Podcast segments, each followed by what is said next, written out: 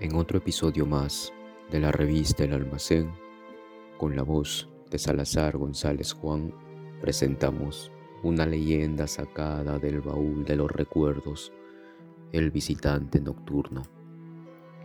Leonor se mudaba de nuevo. A su madre le encantaba la restauración, así que su predilección por la casa antigua empujaba a la familia a llevar una vida más bien nómada. Era la primera noche que dormían allí y como siempre, su madre le había dejado una pequeña bombilla encendida para espantar todos sus miedos. Cada vez que se cambiaban de casa, le costaba conciliar el sueño. La primera noche apenas durmió el crujir de las ventanas y del parque la despertaba continuamente. Pasaron tres días más hasta que empezó a acostumbrarse a los ruidos y descansó del tirón. Una semana después, en una noche fría, un fuerte estruendo la sobresaltó. Habría tormenta y la ventana se había abierto de par en par por el fuerte vendaval.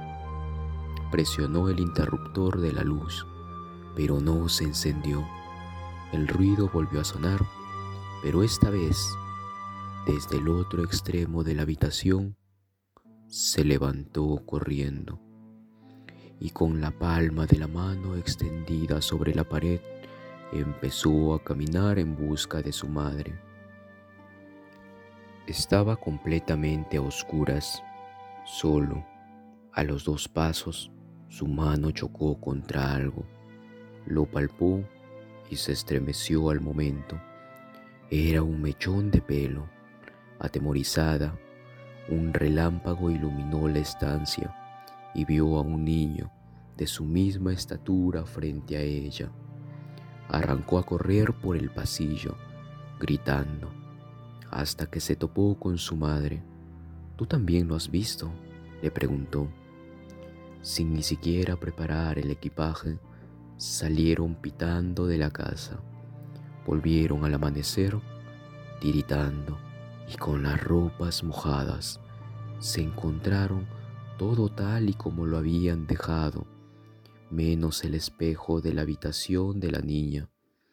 Un mechón de pelo colgaba de una esquina y la palabra fuera estaba gritando y grabado en el vidrio.